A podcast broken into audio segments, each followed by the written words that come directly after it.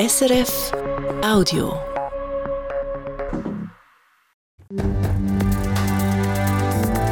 SRF 1, jetzt mit dem Regionaljournal. Regionaljournal Zürich Schaffhausen. Du Schlampe, ich weiß, wo du wohnst. Immer mehr Zürcher Politikerinnen und Politiker sind Opfer von solchen Hassbotschaften. Und Wem gehört Zürich? Private Immobilienfirmen sind zum ersten Mal die grösste Gruppe von Hauseigentümern. Am Mikrofon Hans-Peter Krönzi. Drohungen, Beleidigungen, Beschimpfungen. Immer mehr Zürcher Politiker und vor allem Politikerinnen werden eingedeckt mit Hassbotschaften. Das bestätigt jetzt auch eine Umfrage der Justizdirektion. Das Problem wird größer und größer. Der Kanton will die Betroffenen darum unterstützen in ihrem Kampf gegen den Hate Speech. Elisabetta Antonelli. Hass auf den sozialen Medien, per Mail oder sogar auf dem persönlichen Weg. Mit dem müssen sich viele Politikerinnen und Politiker im Kanton Zürich umschlagen.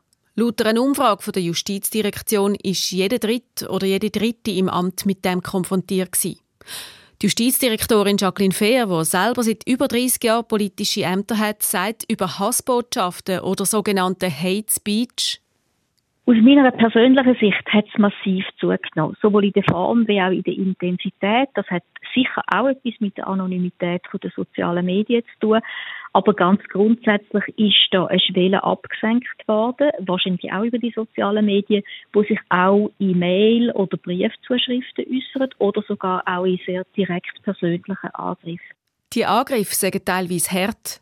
Typische Beispiele von sehr harten Betreuungen, wo ich auch allen empfehle, sich dann bei der Polizei zu melden, sind Sachen wie ich weiß, wo sie wohnen, ich weiß, wo ihre Kinder in die Schule gehen, ähm, sie werden ihres Blaue noch erleben, etc.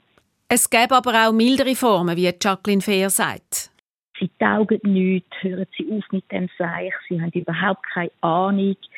Ähm, wer sind Sie denn eigentlich? Legen Sie sich mal richtig an. Kein Wunder mit dieser Herkunft. Sie Schlampe etc. etc. Auch diese Beleidigungen können den Politikerinnen und Politikern aber zusetzen, wie die Umfrage gezeigt hat. Von denen, die nämlich in den letzten zwölf Monaten Hate Speech erlebt haben, hat sich schon ein Drittel überlegt, mit der Politik aufzuhören. 1680 Politikerinnen und Politiker auf Kantons- und Gemeindesebene können an dieser Umfrage mitmachen. 660 haben Antwort gegeben. Vier von zehn. Das ist laut dem Bericht eine hohe Quote. Hate Speech sei eine Gefahr für die Demokratie, sagt Jacqueline Fehr.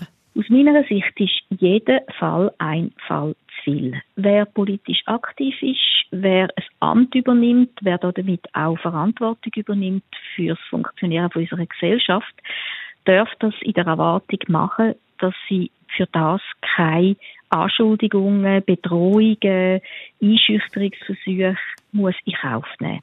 Darum will der Kanton die Betroffenen weiterhin unterstützen im Kampf gegen Hate Speech. Zum Beispiel, dass sie Kostengutsprachen haben für eine Beratung von einem Anwalt oder die Vorfälle an einer offiziellen Stelle melden.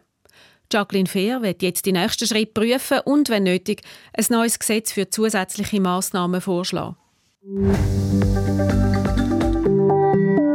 Knapp 300 Häuser sind in der Stadt Zürich im letzten Jahr verkauft worden, vor allem Mehrfamilienhäuser. Käufer sind häufig private Firmen, Verkäufer vor allem natürliche Personen. Das ist eine Entwicklung, die es schon seit ein paar Jahren gibt, wie es in einer Mitteilung von Statistik Zürich heisst. Mit einem Anteil von 33 Prozent sind Privatfirmen zum ersten Mal die grösste Gruppe der Liegenschaftenbesitzer. Gemeinnützige Eigentümer, also Genossenschaften und Stadt, kommen zusammen auf 25 Prozent.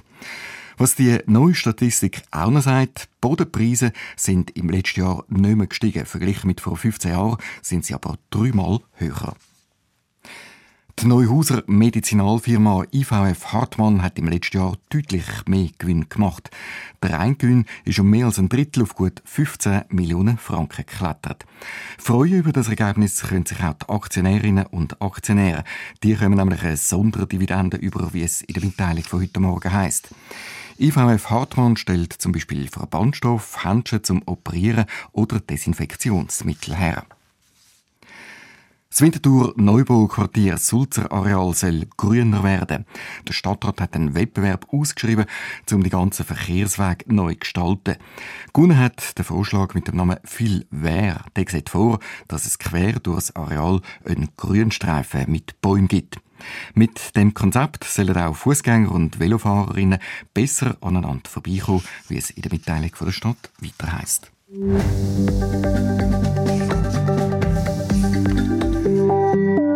Wieso heißt Zürich eigentlich Zürich? Und wieso gibt es im Kanton Zürich ganz viele Ortsnamen, die mit Ikon aufhören? Wetzikon, Dietikon, Dietliken, Rüschliken, Trutiken und so weiter und so weiter.